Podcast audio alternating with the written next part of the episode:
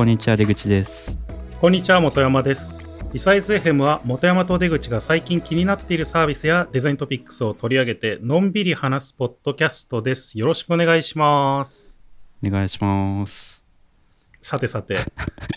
緊張してんじゃないですか、うん、緊張してる。めっちゃ緊張してる。なんか普段 普段2人でやってるけど今回はその100回目なんかまあちょっと100回目なんで、はい、僕らもかたくなにゲストを呼ばないっていうまあポッドキャストをやってきてまあ1回だけ過去過去1回だけ呼んだことがあるけど呼んだことあるけど。100回やってて今回2回目っていうね。そうそう。だからまあ100回目だんでまあさすがに呼んでもいいんじゃないのっていうところでまあ僕のね人生の先輩でもありポッドキャストの先輩でもあるおっさん FM のお二人に来ていただいたんでちょっとおっさん FM のお二人にもう来てください。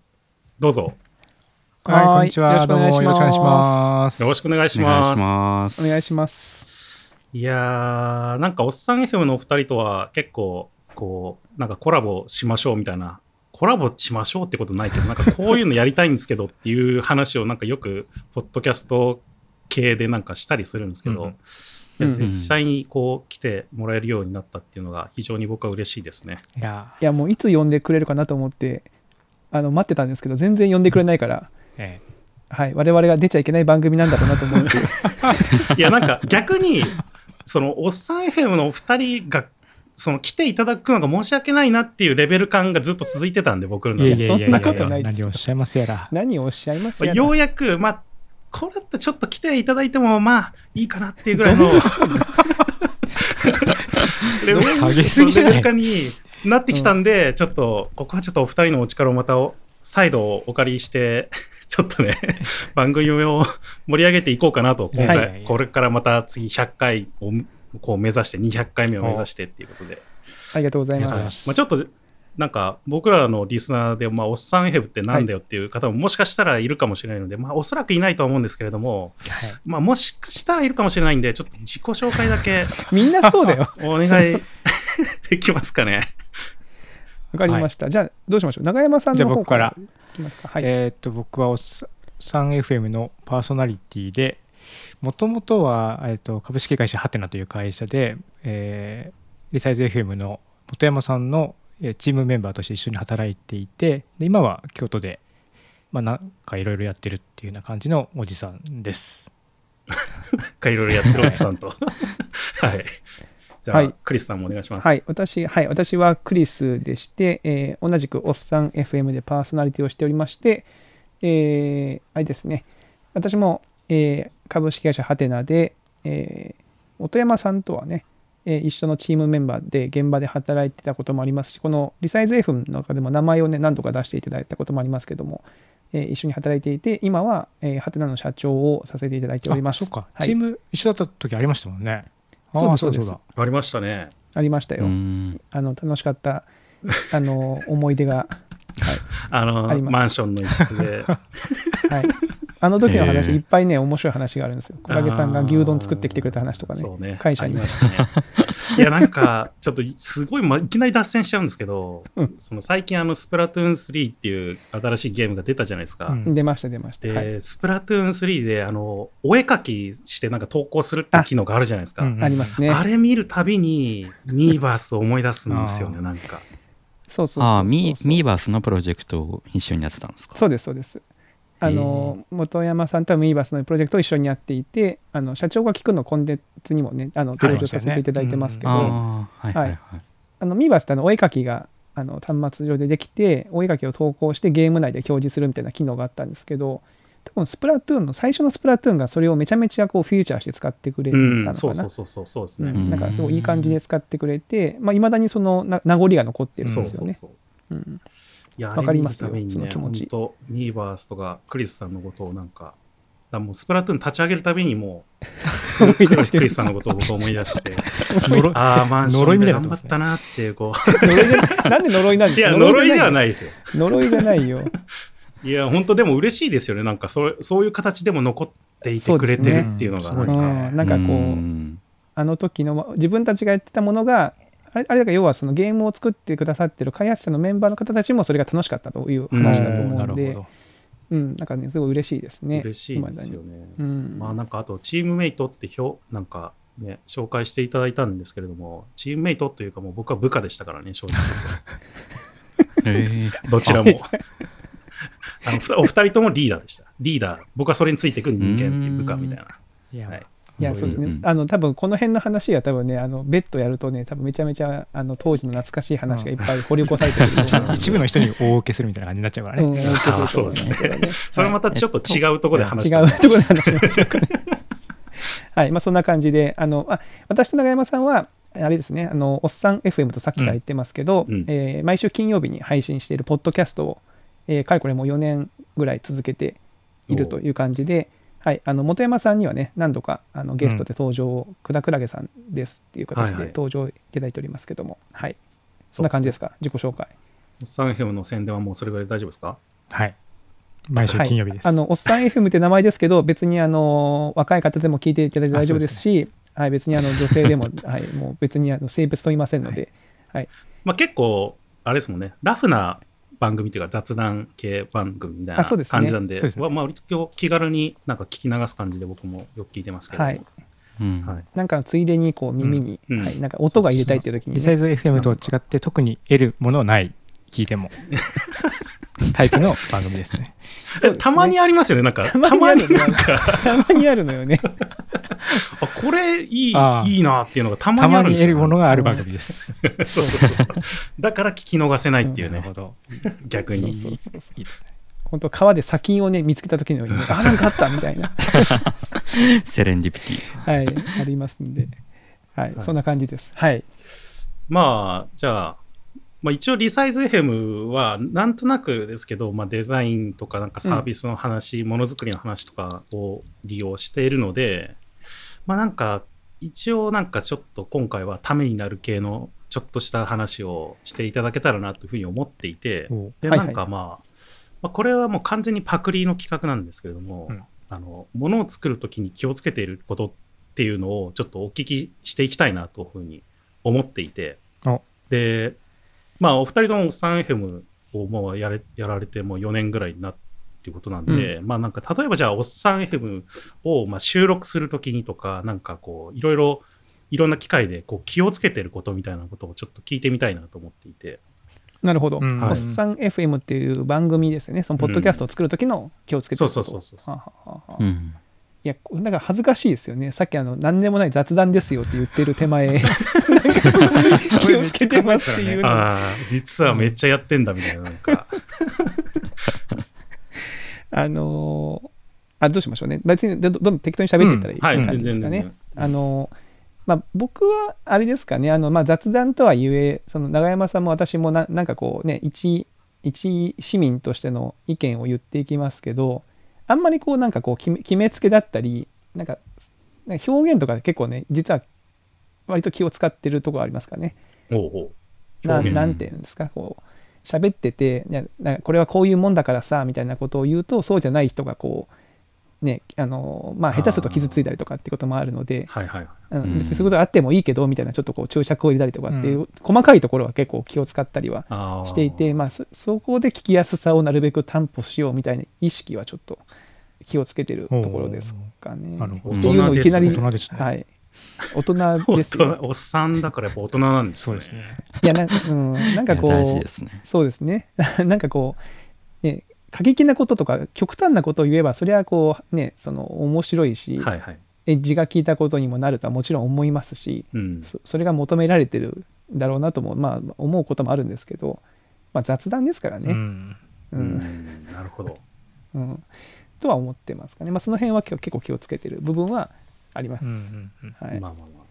クリスさんはね、うん、社会的な立場もありますから、発言に気をつけないとみたいなありますよね、絶対。いや、だから最近は結構ね、難しい世の中ですよ。その、なんかこう、触れちゃ、触れちゃいけないじゃないな。そのなんか表現に気をつけないと、うん、こう割とこう昭和的、あるいは平成的な価値観で、うんこう喋ってしまう瞬間があったりするとドキッとしますよね。うん、なんかそういうふうに表現してる人の話を聞いたりしてても大丈夫かなってちょっと一生思っちゃったりとか、うん、うん、だからあの鹿児島の実家に帰って私のね父親と話をするともうねもうドキドキしまくりですそん。な話をこの令和の時代にもしなんかね 公共のところに出ていったらもうとんでもないなとか思ったりしますから。いろんなハラスメント的な。ハラスメント決めつけなんかなんでしょう。まあね、本人には全くその意識多分ないと思いますけど、うん、その差別だとか、うん、まあね、その性別だったり国籍だったりとかその人種だったりとかの無意識のね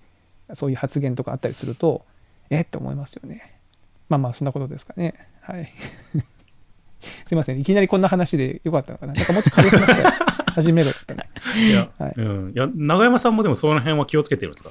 そうですね。僕は申告じゃないけど軽薄じゃなくってこうメモに書いてあるんですけど、うん、なんか雑談の温度感みたいなのは意識してるって感じですかね。うん、なんかこう、うん、まあ、生きてると特に、えー、コロナになったとかさあのいろいろ生きてるといろんなことがありますけども、その雑談でもなんかすごい雑談のラジポッドキャストだなと思って聞きに来てすげえ深刻な話してたらやっぱりちょっと辛いなって感じもある,、あるし、でかといってなんかこうなんだろうな軽薄ではなくっていうのはこうあまりにもそれをこうなんていうんですかね軽々しく扱って雑談だからっていうこう免罪符でなんかこう軽い感じで扱ってしまうっていうのもまたちょっと違うなと思っていてそのこう雑談の微妙な温度感って、まあ、どこだかまだ全然分かってないんだけどそういうのってあるよなと思いながら喋ってるっていう感じですかね。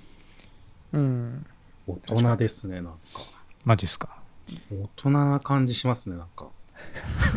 それしか言ってない。いやなんかいやみんな大人だからさ、別に大人いやなんかあんまり僕そういうの考えたことないかもしれないなと思ってちょっと反省するかもしれない。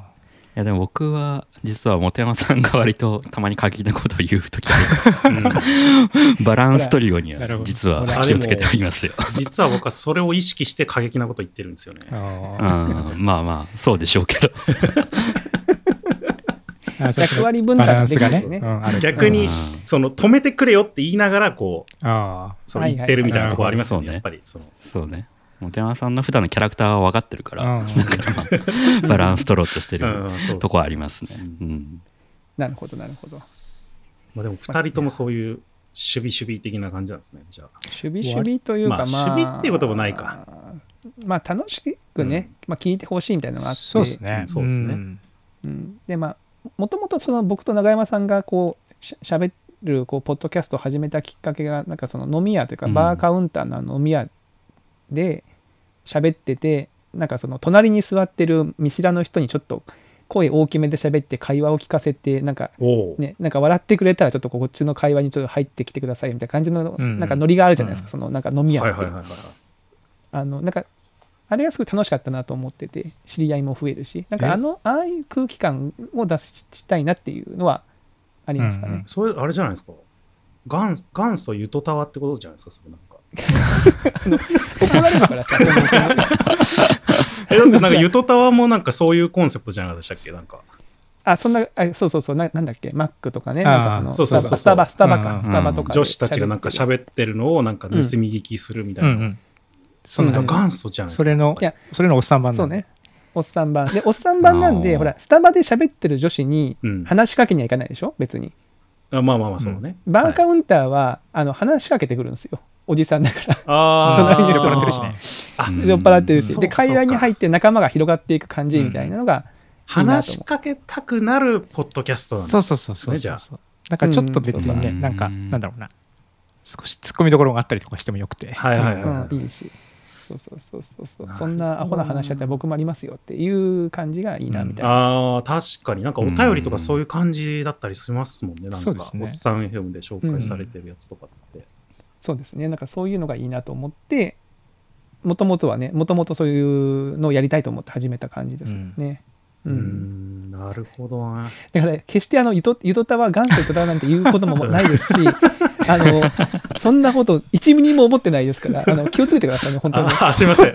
あちょっと過激なこと言い言い過ぎました。バランス取ってる。バランス取ってる。いやそうですね。うん。うん、でも、あれです。あなんか、え、いや、遠慮しないっていうのも書いてますけど、うん。遠慮はしないんですか？遠慮、永山さんと僕との間では遠慮はしないっていうイメージですかね。うん。まあ、2人の会話で、まあ、仲仲のいい2人が喋ってるんだなっていう感じの距離感。うんうん、でも、慣れ合わないみたいなのは、ああ、ね、そうね。微妙にこの慣れ合わない慣れ合わない感じは、何なんですかね、これね。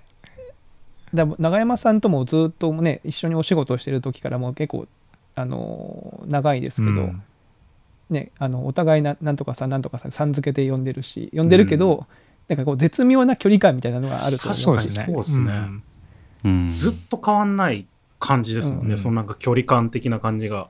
そうですね。なんかこれがなんか急にある日突然ねその長やんとかたけちゃんさ言い出すとちょっとこう それもちょっと聞いてみたいですけどねなんか、うん、なんかこう店が変わったのかなみたいな。急に赤ちょうちんの店になったぞみたいな感じになるからかな。まあなんかそういう意味で、まあ、距離感、まあ、遠慮しないっていうのはそのそういういいいい感じの距離感で喋って、いるんだけど、まあ、だから逆に言うとその距離を取ってるからこそある程度踏み込んで遠慮せずに発言した方がまあちょうどいいところに届くみたいなそういうイメージですかね。うん、うん。はい。は結構大事にしてますかね。気をつけてることって言ったら。うん、確かにな。なんかなんかよくちょっと前なんかそのポッドキャストブームブームというかなんかねそのゆとたわとかが流行ったりとかして、うん、なんかいろんな人が始めるってなった時になんかこううちわの理由はあんまり良くないみたいななんかそういう話もあったりしましたもんねなんか。うん、ああそうですね、ま、聞いてる人たちがなんか入っていけないみたいなそうですね。それは確かに、うん、うん、だ逆にその若い方とかあるいはそのねあのーそこそういう距離感での方がいいコンテンツもあると思うんですよ。うん、慣れ合ってる方慣れ合いの、うん、もうなんかその文化というかカルチャーの人たちがもう分かるみたいな。分かるみたいな感じ。はい、はいはい、まあ我々はねおじおおっさんがしゃべ、まあ、さっきも言ったようにおっさんが喋ってる雑談にみんなちょっと入ってきてくださいよっていうノリなんで、まあ、あんまりねこう仲いい人同士でめっちゃ喋ってるとちょっと入りづらいじゃないですか。うんうん、で横で聞いててもしかしてこの2人なんか知り合ってそんなに間もないなら私も仲間に入れるのかしらぐらいの距離感がいいんじゃないかなみたいな。あじゃあお二人でもそういう距離感をものが作ってて他の人がまあそういう距離感で入ってきやすいようにみたいな。うん、うん、そうそうそうそういうのがいいいいかなと思って、いやめちゃくちゃ考えられてますよなんか。いや、まあ、そういう意識してるだけでできてるかどうかは別ですよ。すごいな。クリスさんめっちゃ考えてるな。めっちゃ考えてんすね。ただ雑談してるだけなのかと思ってましたね。結果としてね。結果として雑談には変わりない。あの、あの言っとくけど、ただ雑談をしてるだけです。だけど、あの、今一生懸命ひねり出してるんですよ、我々のそのコンテンツの良さを。いや、でも、いやでもそ確かにでもそうだなと思った部分はそうあったんで、きまあ、よく聞いてて、本当に。いや、ありがたいですね。だそういう意味だと、クラゲさんもあのね、あのクラゲさん、本山さんもあの、ゲストで出ていただいた時も多分そういう感じの距離感でお話をいただいてるなとも思いますし、あ本当ですか、うん、うんうん、もちろんそうですよ。はい。もう好き勝手喋っただけだ 思ったんで全然そんなこと考えてなかったいや大丈夫です。あのその辺のあのはいあの距離感は我々の方で調整しますのでクリスさんの方がなんかうまくこう離れていってくれたみたいなちゃんとそのなんかいいいい程よい距離感を あの、はい、見ながらね、はい、私あのバスケットやってたんでゾゾーンディフェンスの概念でこうなんか局 面を見て。えいや関係あるねそれ関係ありますね。関係ないです。はいそんな感じですよ、うん、意外とテクニックが詰まってるんですねじゃあおっさんヘムの中に。テクニックどうなんですかね。うん、雑談って結構難しいですよね。僕ら雑談あんままあオープニングトークでちょっとちらっとやるぐらいで、基本しないからこうなんかどのテンションで2人で話していいかって毎回 迷うところはあるんですよね。うん、あなんか一回なんだっけ酸っぱいものが好きみたいな話を本山さんと。面白かったですよ、うん、あの酸っぱいものが好きとかラムグミとかラムの話でしょ、うん、そう意外になんかこんなんでいいのかなって撮ってる時は思ってたんですけどあ意外になんかあよかったって言われることがあって、うん、あなんか雑談もしてもいいんだなっていうのはそこで思いましたけどね。でもそれをこう意図して作り出すのはなかなか難しいな難しいね、うんあだから人に人に聞かせる雑談みたいなイメージが、うん、多分さっき言ってたそのあの飲み屋の,、ね、その横の人にちょっと聞かせるみたいな。多分関西の人のノリに近いのかもしれないですね。もしかすると。関西で飲みに行くと結構そういうおっちゃんたちがいるんですよ。いっぱいいますよ。なるほど、えー、なんかめちゃめちゃ面白い話してるおっさんとかいてうん、でなんかちょっと、うん、横で聞いてた面白いなと思ってなんかどんな人が喋ってるんだろうって見たら多分向こうもこっち意識して目が近かったりして なんかそう。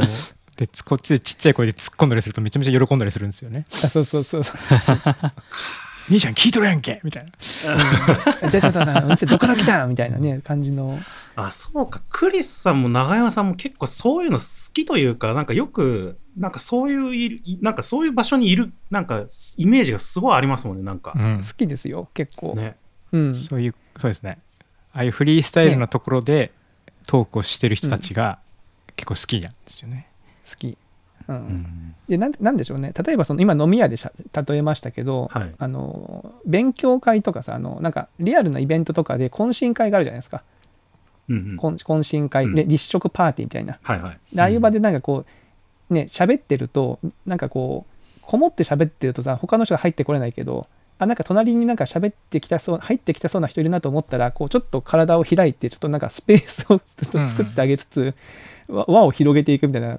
時ありません？なんかそういう。考えたことないんだ。多分、多分僕ら二人はそれやらないタイプです。やらないタイプなんですよ。めっちゃやる。うん。うん、長山さんも僕も多分やりますよね。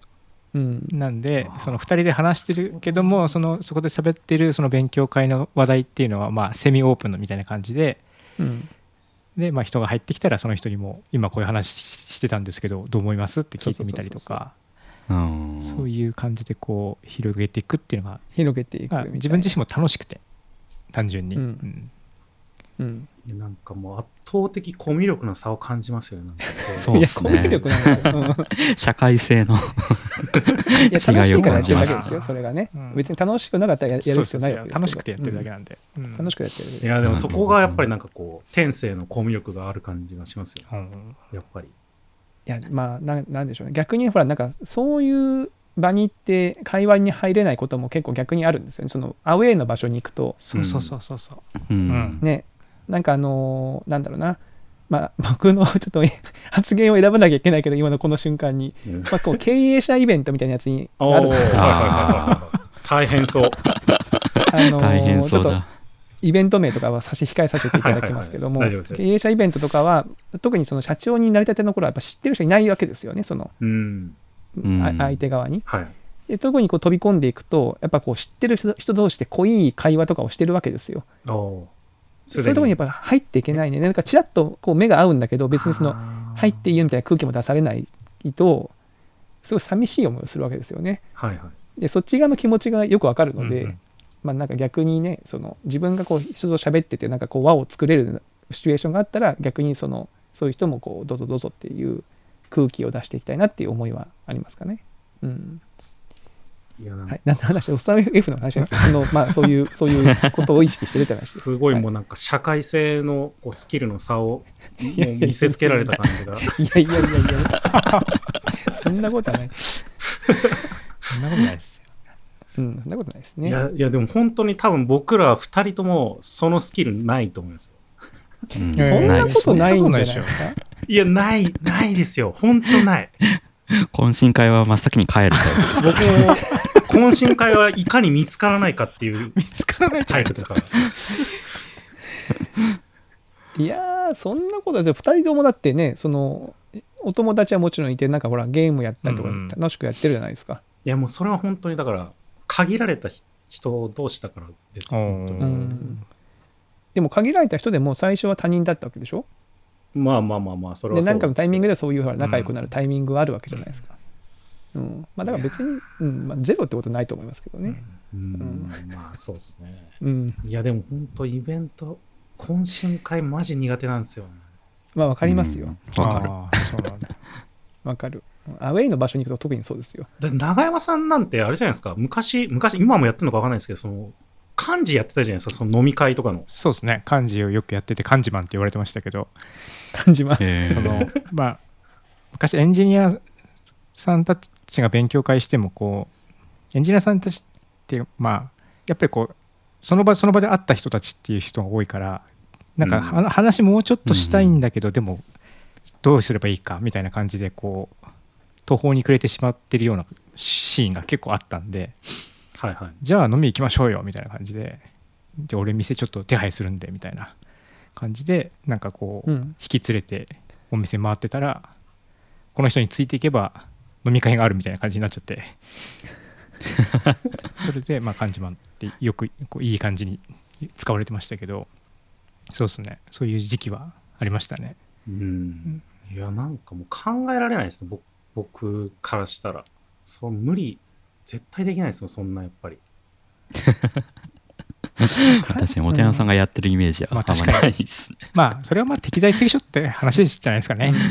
うん。そうですよ別に、うん、僕は逆にだからその本山さんみたいに人がそのせっかく勉強会来たんだからなんかもしかしたらこうもっとこう刺激をもらえるような人と一緒にこう会えたらいいなって思ってちょっとこっち来てみたいな感じを言うタイプの人。おせっかいおじさんみたいな感じいやー助かってますね、うん、それ本当 絶対それなかったらもう僕なんかフェードアウトしてってますね、うん、そのなんか最初ちょっと片隅にいてだんだんこう姿を消していくみたいな。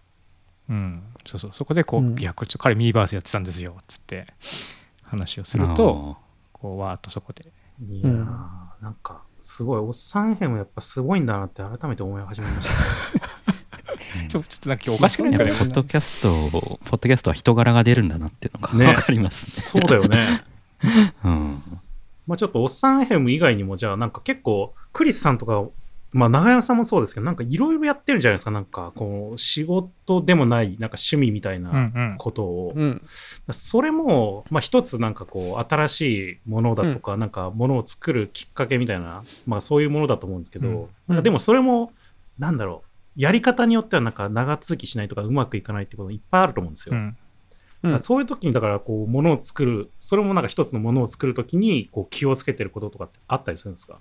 そうですね。なんかあのメモにはこう Vlog とかいろいろありますけど、うん、まあ、うん、僕は最近だとずっと週末に動画を撮って Vlog を作ってるみたいな感じですけど別に流行ってないからね別にその偉そうに言う規模感でも全然ないですけど。はいはいこれあの本当さその恥ずかしいですよね。そのチャンネル登録者数がもう何万人いっててね動画出すともうすぐ数万いくんですよっていう人だったら参考になる話ですけど僕は全然そうじゃないからな。なんか参考になるか分かんないですけど、まあ、動画 Vlog を撮ってるんですよね週末に。いやなんかでもクリスさんその、まあ、Vlog ももちろんあるんですけど、はい、なんかいろんなことやってないですか？なんかそのいろんなことやってるんですか、ね、野球野球。の監督や、うん、いや監督か？監督で今は、ね、今はコーチとかはいはい、連絡係やったりとか。なんか PTA のやつやってみたりとか。今、会長やってますから、PTA の。はい。なんかいろいろやってますよね、なんか。いろいろやってます。社長もやってるしね。社長もやってるし。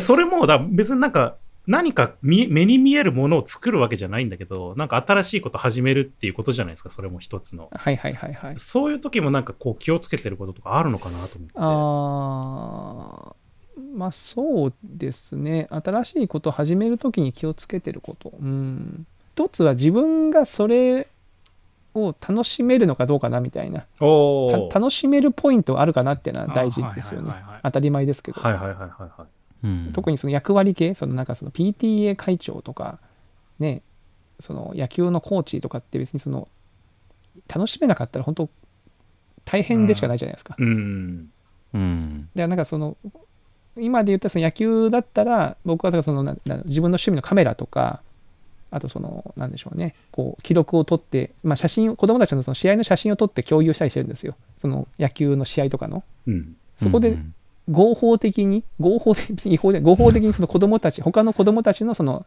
写真が撮れるじゃないですか、うんはいはい、最近ほら厳しいじゃない？その人人を撮影するって。そうそうですね,、はい、ね。でスポーツの写真が撮れる。写真の練習にもなるしなんかこういいなんだろうなこうまあ、そこが自分の中の楽しみポイントだったり、うんまあ、撮ってもらえると単純に喜んでもらえますしね、うん、喜んでもらえる、そうそうそうそう。共有して喜んでもらえるとか。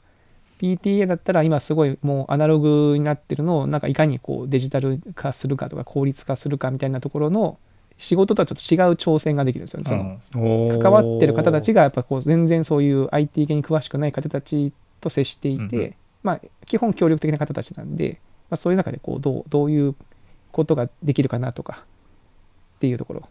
そこに楽しみを見出してるのか。うん、PTA はだ謎だったんですよ。なんでやってんのかな、うん、確かに。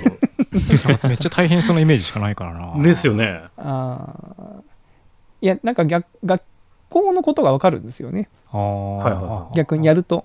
学校の先生ともめっちゃ喋るし、喋る機会があるし、学校の先生も自分のことを認識してくれるから、結構こうなんかいろんなこと聞けたりとか、学校の中、内側にもちょっと見れたりもするんで、まあ結構いいいいですよ。なるほど。へだそこはまあそのね、まあ、大変さとのトレードオフはありますけどもちろん、まあ、それはそういうそういうところを大事にしている感じですかね、う。ん、楽しめるポイントがあるっていうこと、うん、それはなんかどっち先行なんですか？そのあこれ楽しめそうだなと思ったら行くのか行ってからあこれどうしようってなった時にこう楽しみを見出していくのかってあまあ両方なくもないけどできれば前者の方がいいですよね。その先に進めるかどうか判断して。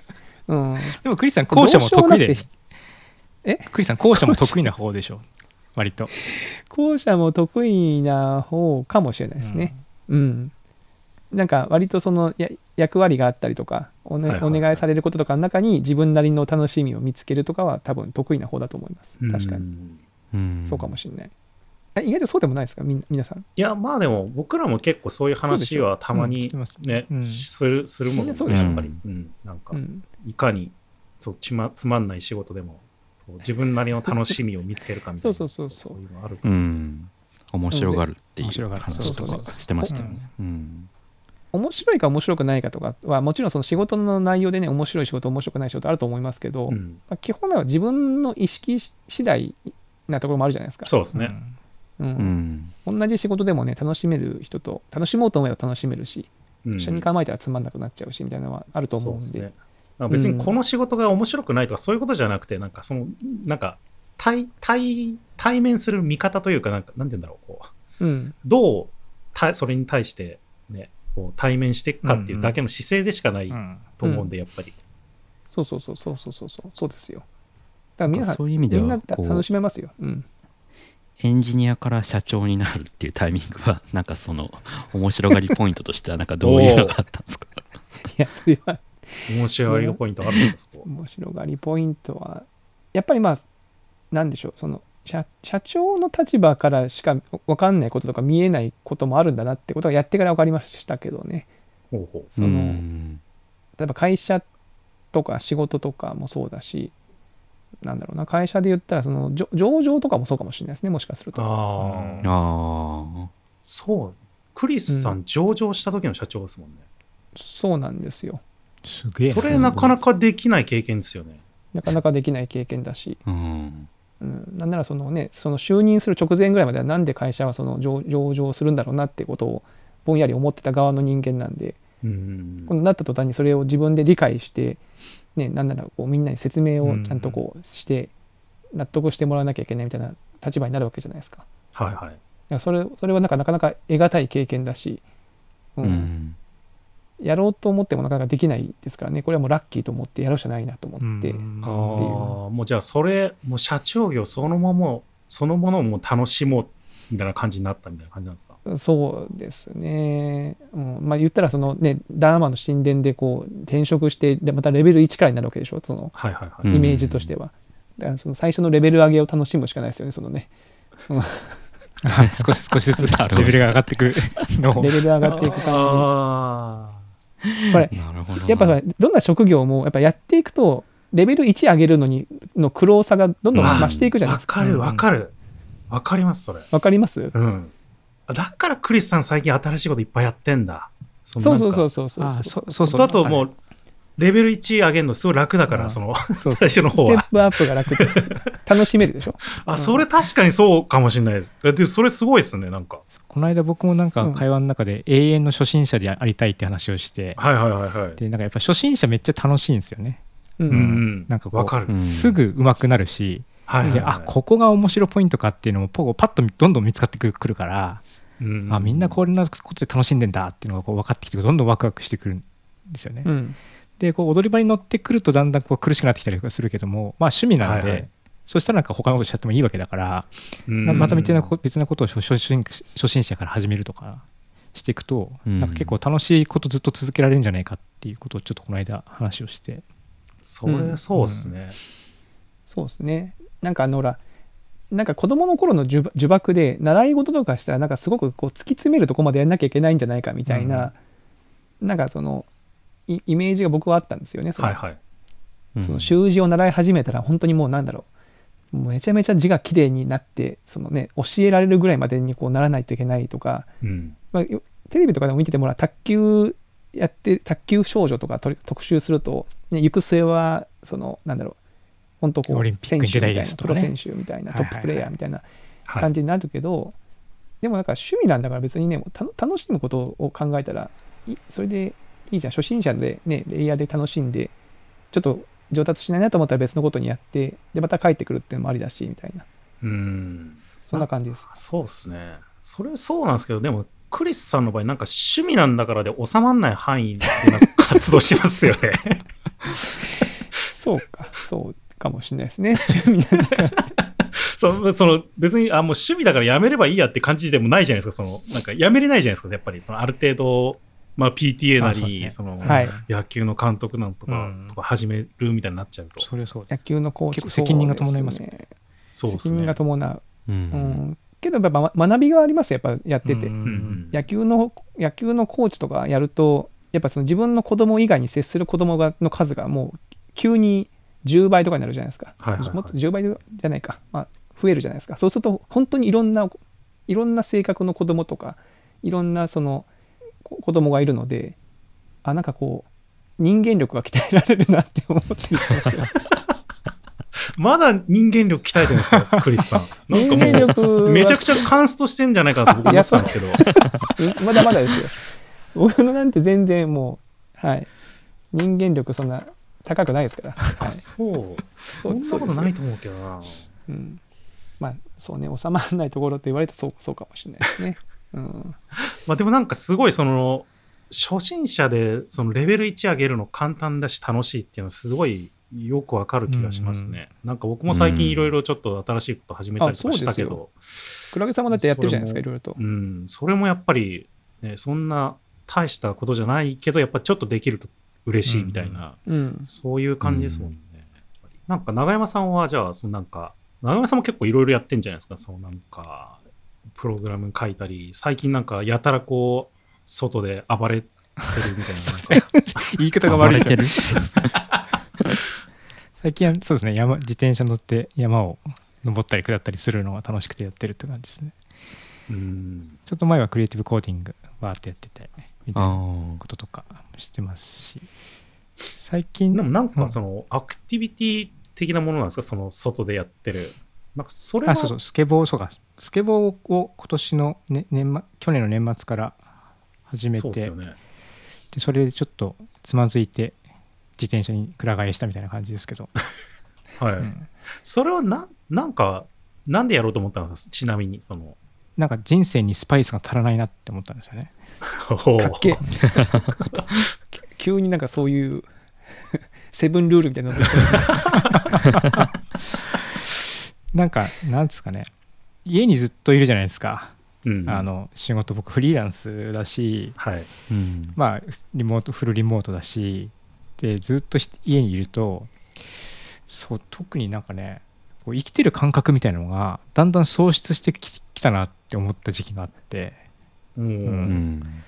でファイトクラブじゃないですけどもあの そうですねこう生きてる生き殴り合いをね。生きてる実感をこう得たいなと思った時に、あー。なんかなんかアクティビティをしようかなと思って。はいはい。でそれで何を血迷ったのかスケボーを始めたんですよね。ううん。なんかその自分がそう、まあ、やってみたいと思わ思ってたけど今までやっていなかったことをやろうって思った時に数年に一回スケボーやりたいっていう気持ちがムクムクって出ては、まあ、痛いし危ないしっていうのでこうすぐ消え失せてたんだけど、それがまあ今回ちょっとやってみようまで行って始めたんですけどもスケボーはちょっとね痛い。痛いですね。痛いのとあとねあのやっぱりこう、ね、その文化的年齢差っていうのがねまあねややってる人は別別にすげえやってるかっこいい人もいるんだけどやっぱり結構文化的年齢差を感じて輪に入れないおじさんが若者の。ああえ輪に入るっていうなんかあるんですか？そうそういうのが。一応なんかねこう特に京都とかってスケボー練習できる場所っていうのは、はい、まあ、めちゃめちゃ限られてるんでそこの場所に行くと、まあ、社会が発生してるんですよね。ああなるほど、うん、はいはいはいはいはい。でこうめちゃめちゃうまい若者の集団とかがいたりするときするところに、はいはいはい、なんかこう運動不足のおっさんがスケボー抱えていくわけですよ。うん、うん、でその時それが結構ねまだちょっと僕には早かったなっていう感じはちょっとありますね。なるほど。うん、それどうしどうやったら入っていいんですかねそういうのって。おっさんは無理なんですか？いや、まあ、そこは別にでも切れていくしかないんじゃないですかね。そうなんですかね。うん。いや、なんか僕もこの前、なんかふと、まあ僕昔バスケットボールやってたんで、その、今住んでる街の近くになんかこう、ちょっとゴールがあるっていうのを見つけて、うん、そこにこう、乗り込んでいったら、結構こう、うん、結構な小さい若者たちがこう、たむろしてて、僕は尻込みして帰って わかるわかる。いや、でもそういう、まさにそういう状態です。うん。あれはもう難しいなと思いましたね、ちょっと。難しいですよね。時間帯変えるしかないかなそうなんだ。そうそうそう。だからまさにめちゃめちゃ早朝行って時間帯変えたりとかもしてたんだけど、なんかちょっとなって感じもあり。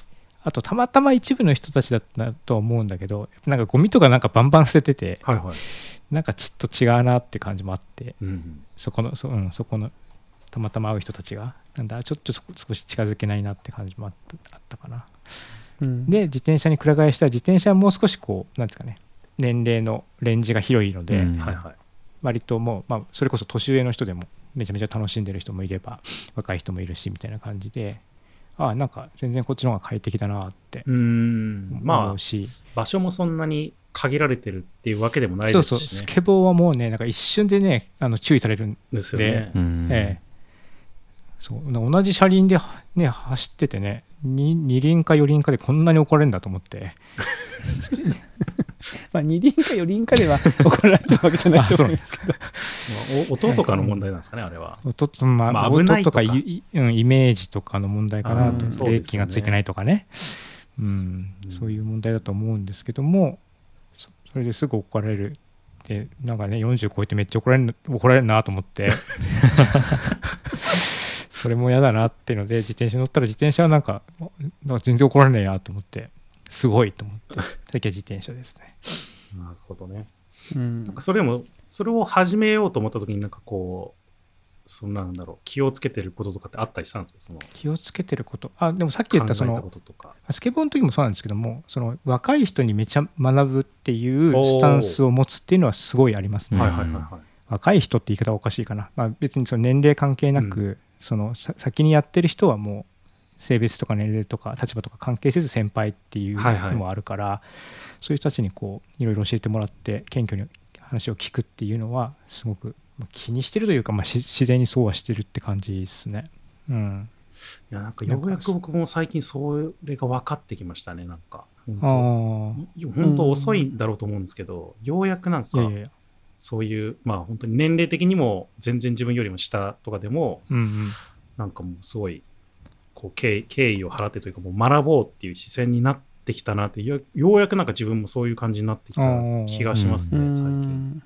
それでまあ自転車のこととか聞きまくったりとかして、うん、うん、でやっぱまあ聞けばね教えてくれるしすごく楽しいですねそれで、ね、あとはなんかここにメモに書いたのは、はい、めちゃめちゃチップス的な感じなんですけども、うん。積極的フィルターバブルって僕が呼んでる手法があって、新しいことを始めるときにインスタでサブアカつくんですよ。はい、でそのサブアカでもうマウンテンバイクだったらマウンテンバイク関係者をしかフォローしないでそれしかタイムラインしか出てこないっていう、えー、これスケボーでもやったんですけどもスケボー関係のショップとかその選手とか趣味、はい、その若い人もあのおじさんでやってますっていう人もなんか女の子でやってますっていう人もバリバリどんどんどんどんフォローしてって、でタイムライン全部スケボーみたいになるんですよ、ね、はいはいはい、ででなんか暇があったらそればっかり見てるとなんかもう自分の価値観がそのもう完全にこういかに板に乗って高く飛ぶかみたいな感じになるんですよ。気持ちが。ああもうそればっか考えるみたいな感じになってそうそう。それがもうもうそれがすげえかっこいいって世界に価値観がなっていくんですよ、はいはいはいはい。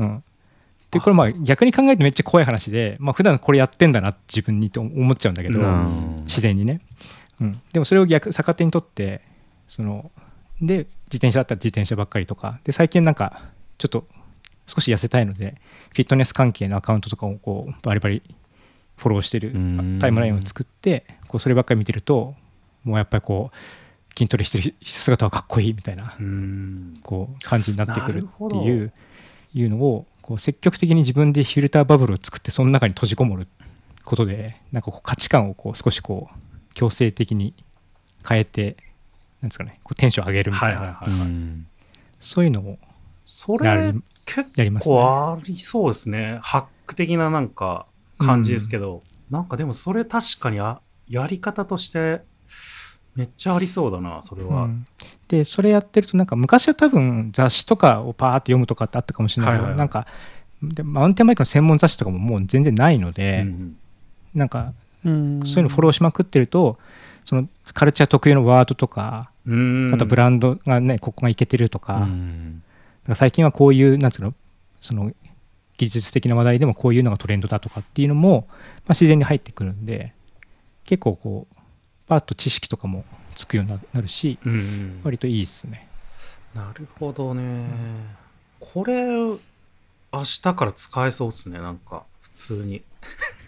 そうなんかタイムラインに混ぜちゃうとなんかこう、うん、混ぜずに、まあまあ、短期間でもそそのサブアカまあ、今インスタ簡単に切り替えられるから、切り替えてそっちばっかり見てると結構ねテンション上がりますね。それはありそう。ありそうだしなんかやっぱりずっとそういうのをを見てるとなんかそれが習慣化してってなんかどんどんそのことばっか考えまあ本当に積極的フィルターバブル的な感じなんですけど、そうそうそうそう。そういう感じ、まあ、マインド的にもそうなっていってみたいなのは非常になんか分かる気がするなそれは。そうなんですよね。なんかよくこう自分は自分の周りの平均になるみたいなことを言うじゃないですか。なんか、うん、勝手に乗り移ってるとか、他の人の言い回しがなんか映ってたりする時ありますもんね、なんかやっぱり。そうそうそうそう一緒にいたりすると。うん、SNS だとかだと、それがこう自分で自分の周りの人をまあ仮想的に作ることができるんで、はい、そういうのでうまいことテンション上げられないかなって思ってやってますね。なるほどね。それなんかすごい賢いっすね。うんうんまあ、これちょっとまあ、マインドというかチップス的な話なんですけど、はいはいうん、でも永山さんも結構いろいろそういうまあそう趣味的なこともあるけどなんかなんか大大学でしたっけ？なんか。あそう今そう僕放送大学生なんで。ですよね。そうなんです放送大学2回そう僕高校中退してドロップアウトしてて、えー、最終学歴が中卒なんで、うんうん、なんか大卒死ぬまでに大卒になりたいなっていう気持ちがああるのとおっさん F にも話したけどもう娘がもし学校辞めたいって言ってもいや俺は行ったぜってこうちゃんと言えるようにしとこうと思って。それでもお父お父さん大人になってから行ったでしょっていう。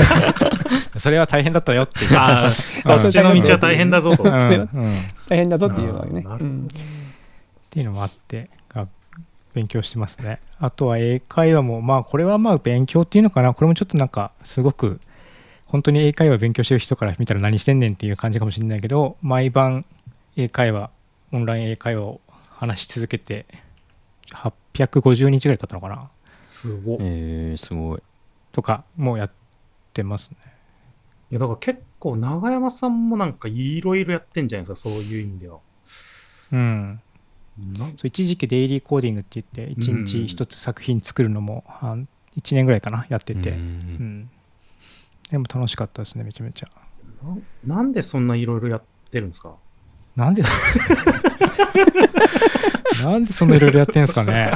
いろいろやっていやるなんか旗から見てるとえそんな時間あるのっていうぐらいなんかいろいろやってるように、まあ、見え見えてるはいるんですいや、よねその。時間はでもね、いや、不思議なもんで、僕なんか昔めちゃめちゃ酒飲んでたから、はいはい。夜とか飲み歩きまくってたんですよね。はいはい。で、その時よりも今今の方が全然時間がないなって思う。なないや、これ言い方が変だな。それ当たり前だろって話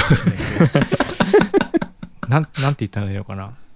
やりたいことがいっぱいあって,、うんいっってね足りないみたいな感じ一瞬で一日が終わっちゃうのは終わっちゃうんで、うん時間は全然ないですね。だから英会話も言っても25分、1日30分ああはいはいはいしか使ってないし、ココーディングする、あのえっと、クリエイティブコーディングでコード書く時間も、ぱ言っても30分から1時間とかだし、だし。で放送大学の学習も45分の講義を1.5倍速で見るみたいな感じ。で1日1授業を終えて。であと試験前に試験勉強をめちゃめちゃ頑張るみたいな感じとか。だからとにかくせかせかはしてる感じです。だからうん。浅く広くにはなっちゃってるかなっていう気はするけど。あでも逆にこう細かくすることでなんか集中力を高めてるみたいなことあるんですか？そのなんかなんか長くダラダラやらないみたいなその。あの多分長くだらだらできないんだなっていうのは年を取って気づきましたね。ほうほなんか一個根詰めてやっちゃって熱が上がって諦めちゃ諦めるっていうか途中で燃え尽きちゃって終わるってケースがやっぱ今まですごく多くて。うああなるほど。面白い面白いは面白いんだけど、はいはいはいはいはいこうのめり込みすぎちゃってもう疲れちゃってやめちゃうみたいなこととか、ああそれはありますね確かに、うん、力が入りすぎちゃってみたいなことも結構あったのでちょっとこうまだもうちょっとできるなぐらいな気持ちは残して毎日やるみたいな。おー。よ横にスケールさせるみたいな方があ長続きするし楽しみが持続するなっていうのは最近ちょっと思いますね。それセブンルールですね 長山さんばっかりセブンルール取ってずるい。もう6個ぐらい取ってますよセブンルールの長い山さん。っぱいセブンルール出てきますねやっぱり。うん、なるほどな。でもそれ確かにそうですね。それなんか経験ありますもんねやっぱりそういうなんかこう一つのことをめちゃくちゃ楽しいからなんかずっとそればっかりやっててそうそうそう楽しいからね。やっちゃう。ね、なんかこうもうどっかでこう力尽きちゃうみたいなそういうの。あるもんな、そう。うん、それをまあまあまあもちろん時間がないっていうのもあるんですけども、まあ、ないなりにそれをこう、まあ、ちょこちょこやって楽しむのもありだろうってういう、ん。まあ、ある意味妥協みたいなところもあるとは思うんですけども若い頃って、ね、時間もたくさんあったからはいはいはい。逆に燃え尽きるぐらいぐらいまでできるっていうのはそれはそれですごいことだなとは思うしまあでもまあそこまでやっぱ時間も体力もないからうんコツコツこう楽しむみたいな。ちょこちょこ楽しむか、うん、でもなんかこう僕もすまた最近こうこう気づき始めたことですけどなんか継続するのがめちゃくちゃ強いっていうのがなんか感じますよね、なんかうん。ちょっとでもいいから継続するみたいな。のがめちゃくちゃ強いみたいな、そうですね。うん。それはもう継続してる人には勝てない。ですよね。何やってもうん。いつか抜かれますからねその継続してる人に。そうそうそうそう。うん。らそれをなんかもう地で言ってるみたいな感じですよね長山さんのこのやり方というか。これもでも結構僕すごい秋っぽいし、はい。すぐ挫折するっていうのがコンプレックスぐらい思ってたんですよ若い頃。でなんか割とその習慣化の本とかも一時期すげえ読んだりとかいはいはい。いうこともあってでこう習慣に習慣化みたいなことを一時期目標にしてることがあったんですね。だから自分のそのこう習慣化できないことを変えたいみたいな。うんうんうんでそれでなんかいろいろまあそういった本を読んでテクニックを学んでとかっていうのを少しずつ試していって、まあ、いくつかどうにか最近少しずつ成功するようになってきたみたいなうん。そういう感じなんですね。でやっぱり僕もだからその続けてる人すごいなでも自分はできないなっていうのがずっとあってはいはい。いつかそうなりたいなと思って、まあ、ようやくちょっとできるようになってきたみたいな。うん。そういう感じですね。なるほどね。めちゃくちゃためになるななんか。マジですか？クリスさんもなんかあれですよ。ためになる話してもいいですよ。ちょっと待ってえなかった今まで。結構喋ってきたつもりだけどなかった。当たり強いんですか？いや、別にそんな、あの、うん、なんか全然、セブンルールスしてもいいんですよ。話してもらっても。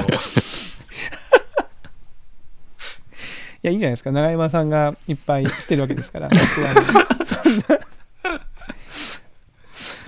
まあでもその続けるのは分かりますよ。継続するみたいなのね。うん、うん。あとアウトプット系とかねそのさっきの最初に言ってた Vlog とかもそうですけど、なんだろうな。こう高評価、えーチャンネル登録者数とかを見てるともう絶対続かないんで、うんうん。もうどっちかっていうともう半径5メートルぐらいの人に見てもらうためにとかうん。自分が見て楽しむために作ろうとかって言ってあとそのなんだろう絶対絶対に今週末は1本作るぞって決めとくみたいなね。そのどんなクオリティでもいいから出すみたいな、一回一回それでこうなんかあ今週はいいかなと思ってサボっちゃうとあ先週もサボったしが出てきちゃうんで,、まあ、やっぱリズムがあるんあ、だなと思って。それはそうですね。うん。うん。うん、それはまあまあやってますかね。なるいや全然響かねえなこれ。全然うん本山さんに全然響いてないでもなんかその数字見ちゃうと結構辛いみたいなのがありますね。わかります。うん。で結構今は何でもかんでもすぐ数値化されてフうん。ィードバックが来るっていう世界だから、はい。なんかそれでこうなんだろうなもちろんそれでこうドライブする人もいるとは思うけど逆にそれでへこんじゃうって人も諦めちゃうとか、うん。つまんなくなっちゃうってこともあるから、そのなんか数字との距離の置き方みたいなのはあのクリスさん言ってた通りそうですね。考えた方がいいかなとは思いますね。ううん。んおっさん FM はポッドキャストの数字とか見てます？一僕一応見てはあのねクリスさんはねめっちゃ見てます。ね。僕うん、クリクリスさんに教えてもらってあのこの間これでこのぐらい行きましたよみたいなのを教えてもらって、うんうんうんおおすごいっすねみたいな感じ、うん。でも分かんないですよね。そそのポッドキャスト聞いてる人は本当分かんないんで、そのプラットフォームが数字出してますけど、うん。よく分かんないしあのうん根拠がうんうん数字の、そうですね。ね。でファイルをダウンロードしてる人はもう追えなくなっちゃってるし、うんうん。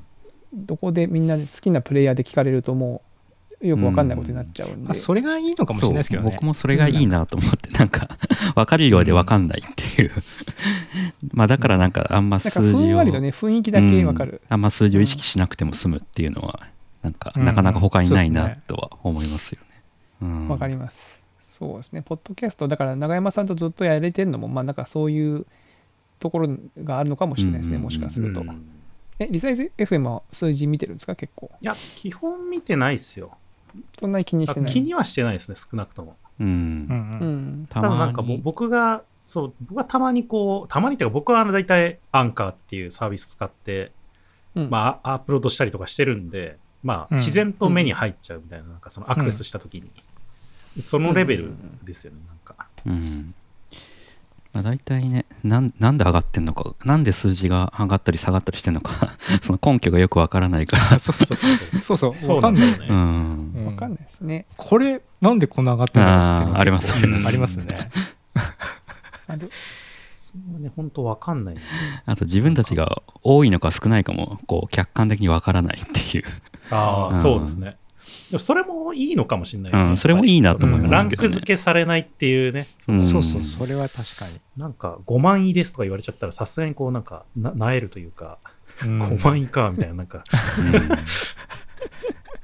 ふんわりね。あの、とはいえ、なんとなくこう、見てる数字がちょっとずつでも増えていくと、まあなんかうん増えてんだなぐらいの、なんかそういう雰囲気だけわかるといいのかなうんみたいなのはありますけど。うん。えでもリサイズ FM もう100回も続いてんじゃないですか継続性と言ったらもうすごい、いそうですよ頑張ったね。しかもねゲストも呼ばずにさリサイズ2人でなんかデザイン関連の話をちゃんとして、テーマもうゲスト呼ぶようになったらめちゃめちゃ楽になりましたよですよね。だと思います。いやでも多分僕らそんなにこう 社交性がある方じゃないんで多分ゲスト呼ぶ毎週呼ぶとなると逆に続かなかったのかもしれないなっていうのはああなるほど調整しなきゃいけないとかなんかなんかうん。もうそれを当てにしちゃうと続かないのかもしれない、逆に。ううん。ん逆にか。確かにもう呼ぶ人いないどうしようみたいな。そうそうそう。そう。ですそうです。毎週。声かけられないとか。毎週毎週毎週何話すかっていうので多少憂鬱になりながら 準備してますね。いやでもなんていうかこうデザインを軸にとかその専門的なことを話すってやっぱこうなんだろうそれなりの責任というか。それは思う適当なこと言えないじゃないですか適当なこと言えないなっていうのもあると思うんですよね、まあ、プレッシャーもあるだろうしそこでもう100回も続けててちゃんとコンスタントに出してる。それはすごいなと思います。そこは全部あれですね。本のせいにしてますね。本がこう言ってんでみたいな。ここに書いてあるんでってまあ僕はどうかわかんないですけど本がこう言ってるんですよねって。いや聞いてる感じが。そうもないけどね。だいぶだいぶそれが結構出てる違いました？わうん、いや、渡山さんは、こう、本に対しても、いや、僕はこうだみたいな、こう、そうそう、こうこと言うから、きちんと批判的な読み方ができてるから。それは本山さんの意見ですね、みたいな、じゃバランスをね、取らないといけないなと思ってますけどね。面白いな。まあでもやっぱ、え実際にそのお二人はこのリサイズ FM 始める時とかから100回続くっていうイメージありました？ないっす、全然ないっすね。特にそういうなんとなく始めてみて。なんとなくとりあえずはじずまあやめないそんなすぐにやめようとは思ってなかったですけど、うんうん、まあとりあえず続けようぐらいの感じで、うん。うんうん、なんか何回とかってそんな考えたことなかったですね。うん。うん。あれですよね。とんかつ屋でやろうみたいな話になって、とりあえずじゃあ次の週に撮ってみようかみたいな、うん、でそこから毎週なんとなく続けてるみたいな感じですよね、うん、はいはいはい。大したもんですよねそれで始めて。うん。特にこう目標とか何も置かずに やってますよね。うん、うん、そうですね。おっさん編目標とかあるんですかなんか？目標は目標？ない。ないっすね。なんかこうポッドキャストアワード取る。あすごい目標あるんじゃないですか。いつかね。けど、それに対する努力は全くしてないですね。別にあの 目標に対するなんか分解してるわけでもないし、別に。ポッドキャストアワードってどうやったら取れるんですかね、あれ。わかんない。わかんないですね。ポッと降ってこないかなとしか思ってなんかわかんないけど、受賞したみたいな。うん。ポッドキャストアワード、ポッドキャストアワードってそんな見てないんですけど、もう今年終わったんですか、もうそろそろじゃまだこれからって感じですか、うん、そうだってほら一応1年を通してって感じだから。年末？ある感じ、ね、年末に向けてとかそういう感じじゃないですか？あじゃあまだチャンスあるんですねじゃあ。次戦次戦エントリーができますね。うん、うん、そうなんですよ。どうせこれ業界なんかちっちゃいからさ自分たちでアワード立ち上げちゃった方がいいんじゃないですかね。出た。おっさんおっさん FM アワードおっさんアワードみたいな、ね、勝手に協会作ってそのいっぱいアワード作って何かしらの1位にするやつだそれ。そうそうそう、うん、うん、まあでもあれですよ。その例えばそのねリサイズ FM だったらさ別にその自分たちが受賞することを考えなければそのデザインポッドキャストアワードやりましょうみたいな呼びかけたっていうわけでしょ別に。確かに。で参加料取ってさ。参加料取ってる。参加料取るで全全員に何かしらの1位を与えるっていうね。プロダクトデザイン1位とかね。なんとか賞みたいな。それ大変よそれやってる。やると。まあ別にねそんなんやってもいいし。あのなんかポッドキャストアワードは割とあれなんですよね。その本当プロコンテンツもちょっと若干混じったりもしてたりするから、はいはいはい。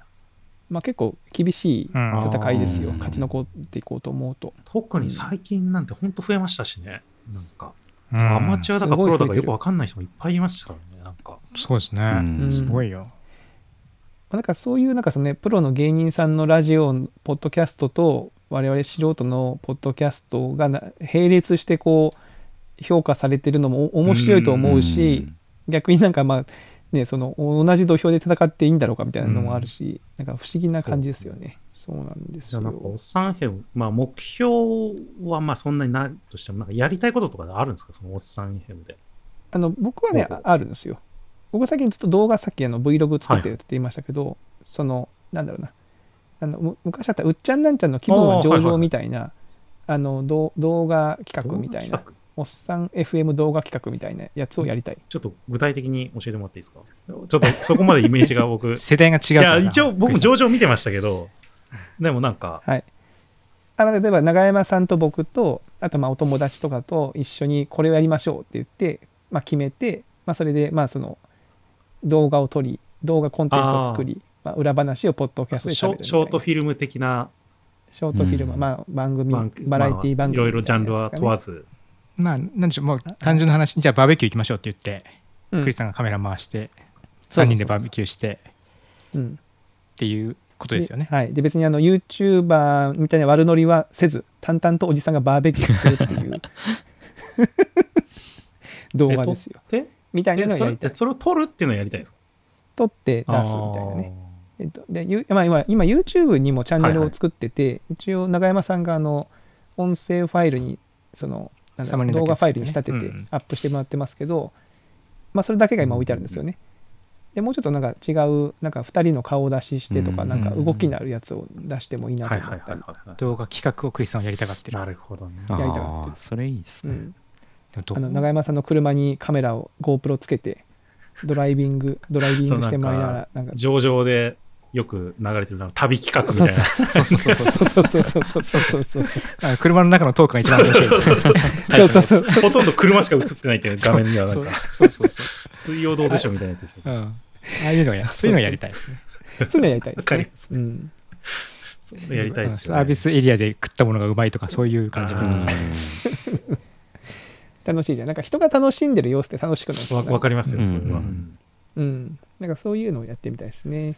確かに。うん、いやそういうのやってみたい。なかなかでもおじさんになると難しくないですか？そのなんか、まあ、特にお二人とも家族いらっしゃいますし、そのなんか友達と、ね、時間をなんかね、旅行くとかって難しくないですか、なんか。まあ、ちょこちょこはできないけど、まあ、そうですね。うん。たまにね。ねうん。許しを得て。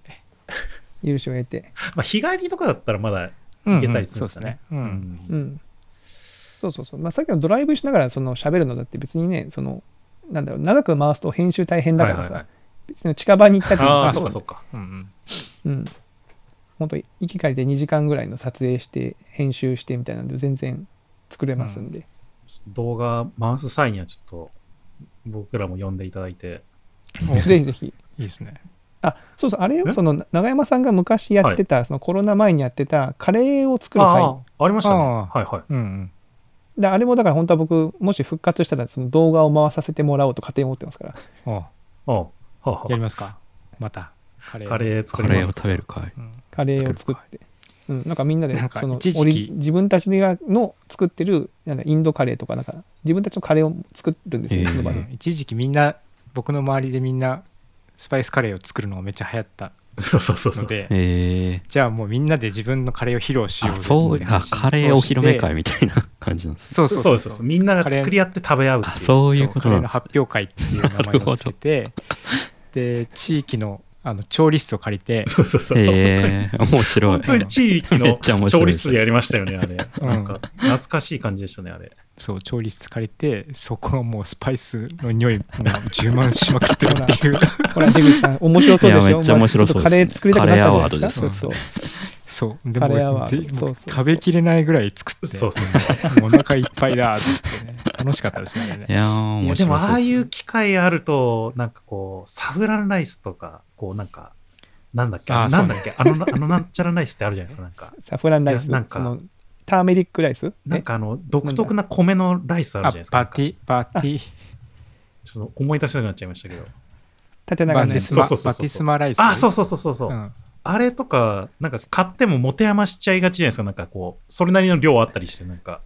はい、それをなんか一気にこうみんなで炊いて、ちょっとお金出してなんかそういうやるっていうのもできるしそうそう。楽しいですねナン焼いてる人もいたりとか、えー、チャパティ焼いてたりとか。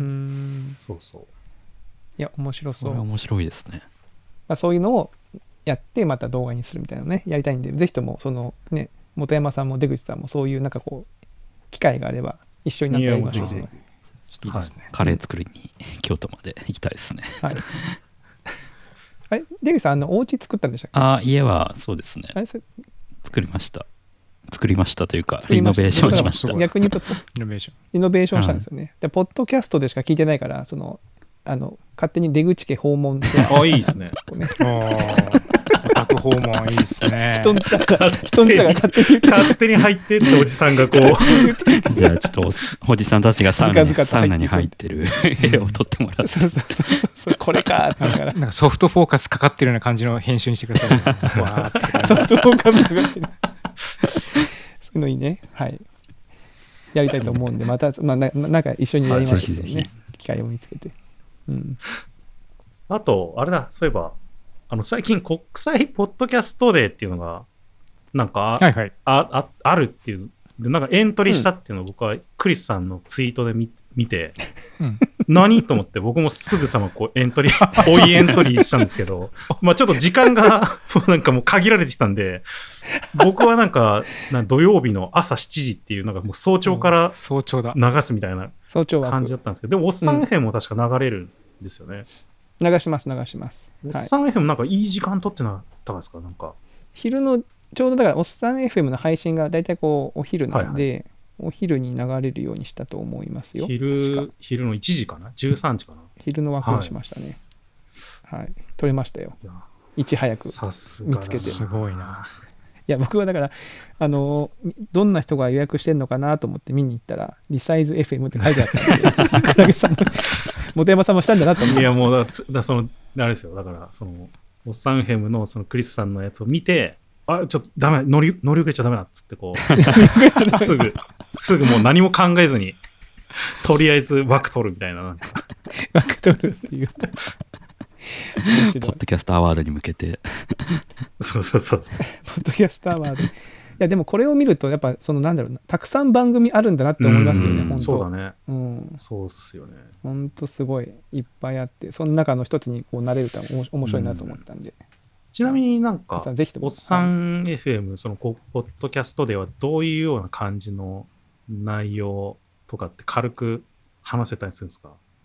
内容は一応そのテーマがポッドキャストについて喋ってほしいっていうおお題があったので、しかもちょうどおっさん FM が、えー今週末の回で4周年が最後の回なのかな。次 5, 5年目に入ったんですよね来週が。9月30日から5年目に入るんですよ。の回からか。なんで、まあ、これまでを振り返りつつ永山さんとこうこれまでの回でなんかどんなことがありましたねって喋りつつ過去コンテンツの一部をこう使ってえー一部ちょっとこうなんトークをこう、えー流したりみたいな、うんうんちょっとなんか総総集編じゃないけど、うんととうん、ちょっと変わった感じしましたね。えーそうですね。うん。ちょっとそれも楽しみだなじゃあ。参考にできるかもしれない、もしかしたら。オープニングに久しぶりにあのチャイムあの音を使いました。マジで？今回はクリスさん全部編集してくれて、僕が全部編集してるんだけど、なチャイムどっちバージョンですか？あのなんか。あ短いバージョン。短いバージョンか。何その短いバージョンか。そこがっかりなんだ。何なんそのいやなんかすごいなんかリミックスされされたやつあるじゃないですか、うんはい、なんかありますね。最初のあれなんかたまにこう聞きたくなるんですよなんかはい。あれ僕が作った曲ですね。あれねへえたまに入れるか。懐かしい。またどっかでお昼飯を。そうですね まあまあまあそっとそれもねポッドキャストデーも多分このえっとさリサイズ FM の第100回の配信のはい次の日に、そのポッドキャストデーのなんか何なんですかねリニア配信なんですか？あの YouTube かなんかで YouTube でリニア配信するんですけど、ずっとライブ配信なんかをして。20にあれでも24時間じゃなくてなんか枠増やしてましたとか言ってそうなんかみたいですね。すごい伸びたよね48時間。うん。そうなんですよねだからなんか2日間ぐらい週末だから土日ですよねきっとあれやるんじゃやないかな。ずーっとなんか流し続けるみたいなので、まあ30分ずつそれぞれどっかで、まあどっかでというか朝と昼に流れるんで土曜日の。はいうん。ぜひとも。はいぜひとも。ぜひともそっちそっちも聞いてもらえれば聞いてくださいっていうふうに思いますね。はい。そう綺麗に宣伝もできた。いやー、すごい。本山さん、なんか、はい。話の回し方が上手ですよね。うんいや、頑張ってますね。こんな感じだったっけと思って。いや、こんな感じじゃないですよ、僕。あの、これは、ポッドキャストで作られた人間です から、だからこのポッドキャスト内でしか生まれないですから、この人格は。この人格は。あ本当にそうだと思う。ううん確かにあのなんだポッドリサイズ FM の最初の頃なんか途中でなんか明るく喋ろうみたいな感じに切り替えた時ありますね。ああちょちょっとそうそうですね。声のトーンとか、そののノリをちょっとこう明るめにしようちょうどその頃おっさん FM の長山さんがなんかそういうのやってたんですよ。なんかその切り替えるみたいななんか。そんなあったっけああったんですよ。だそれであ切り替えなきゃと思ったんです なんか明るいトーンで話した方がなんかやっぱりこう声の通りがいいみたいな話もしてた気がして、それはそうかも、うん、あそういうの気をつけなきゃいけないんだってなんかその時思っても自分もすぐ取り入れたみたいな、うんうん、なるほど、そうそう。結構ねやっぱマイクに向かって話しちゃうみたいになっちゃうんですよね、うん。はいはいはい、それをこうやっぱ向こう側にこう届けるみたいなテンションはちょっとやっぱり切り替える感じは確かにあるかもしれないですね、うん、うん、だからこれは本当にもうなんだろう収録終わると僕はもう普通の 普通の人間というか 喋れない人間に戻っていきます、面白い。あれだねだからね。芸人さんがこう街中にあってなんか普段面白面白くねえなみたいに言われるみたいな、ね、そうそう。いや本当そうそれなんか最近よくわかるような気がしてきましたねなんか。えでもさその出口さんとその本山さんが収録外で喋る時もあるんでしょ？まあ、なくはないですね。うん、え、なくはないぐらいなの？いや、まあ、そのたまにご飯食べに行くとか、そ,、うそういうとこですね。その時のテンションはやっぱ違うの、違いますね。違います。収録とは違う。あ、そうなん違う。プライベートモードですね、完全に。全然無言の時間もあります、そうそうそうそう。そうね、えー、面白い。最近、いや、そう、最近クリスさんと素で話せるか心配ですね。逆に。うん。えそそれどうどういうところで？たまたまだからね会って話す時。そう、ね、だからこの間2人で自転車で山登った時も、まあ、もうクリさんカメラ回してるから完全に僕も収録モードで喋ってる感じだったし。ああだから最近だからクリさん素でもあの普段のプライベートでもカメラ回してるからそうなんだ ああでもだからそれいいんじゃないですか？だから気が抜けないですよね。普段からマイクとカメラ持ち歩いてこうもういつでも収録モードにできるみたいな感じにしとけば、いつでもそのぶ、ね、遭遇しても大丈夫ですよ。大丈夫。すごいもう本当僕はもう本当人のプライバシー関係なしにめっちゃ写真撮りまくってる人みたいな 感じになって、ね、怒られないですか？それなんか。え？いや怒られる大丈夫ですね撮んないよね。まあ大丈夫です。大丈夫です、はい、ちゃんとあの怒られそうなところやってませんから大丈夫です。はい、はい。うん、はい、まあちょっとじゃあそんなところで、はい、おそろそろだいぶ長くなってきたんで、すみません。ましょうかね。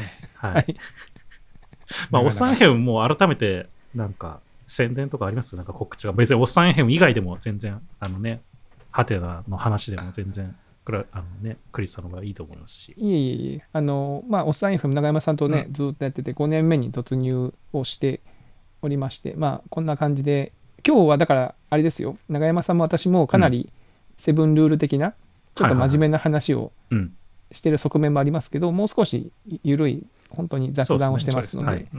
はい、はい、ぜひとも興味が、興味を持たれた方はぜひともこう聞きに来ていただければいいなと思っております。普段は、セブンルールの1ルール出るか出ないかぐらいの感じですもんね。ほぼ出ないですね。たまになんか出るんですよね、なんか。たまに出ますね。出てんのかな、うん、で出てるなって思う時ありますよ。いや、なんか出そうっていう瞬間があるんですよ。出そうって思ったら、二人して、なんか今真面目な話してるってあ、そうそう。そうなんかね、戻す時ありますよ、なんかそれで。なんか出そうだぞっつって、ちょっとやめましょうみたいな。役に役に立ってしまうと思って。役に立ってしまう。そういう話しますよね、たまに。まあまあまあ、でもそういう感じで結構ね、聞きやすい番組なので、ぜひぜひそっちも、ぜひともお願いします。聞いていただけたらなと思いますし、まあまあ、ちょっとリサイズ FM もね、今後また100回迎えて、また200回迎えるのか、300回迎えるのか、ちょっとわからないですけど、まあできるだけ続けていきたいという気持ちではい。るので、引き続き聞いていただけたらなというふうに思っていますので、ぜひぜひ。今後ともおっさん編、リサイズ編、よろしくお願いいたします。ということで、今回はこんなところで終わろうかなと思います。はい。はい、リサイズ編へのご質問やご感想、リクエストなどは、ハッシュタグリサイズ編でツイッターにつぶやくか、ショーノートにあるお便りのリンクから送っていただければ配信内で取り上げたりしますので、どしどしいただければと思います。リサイズ FM は毎週金曜日に配信しています。Spotify、Apple Podcast、Google Podcast、YouTube などで配信していますので、よかったらチェックしてみてください。ということで今回はここまでまた次回お会いしましょう。さようなら。さようなら。さようなら。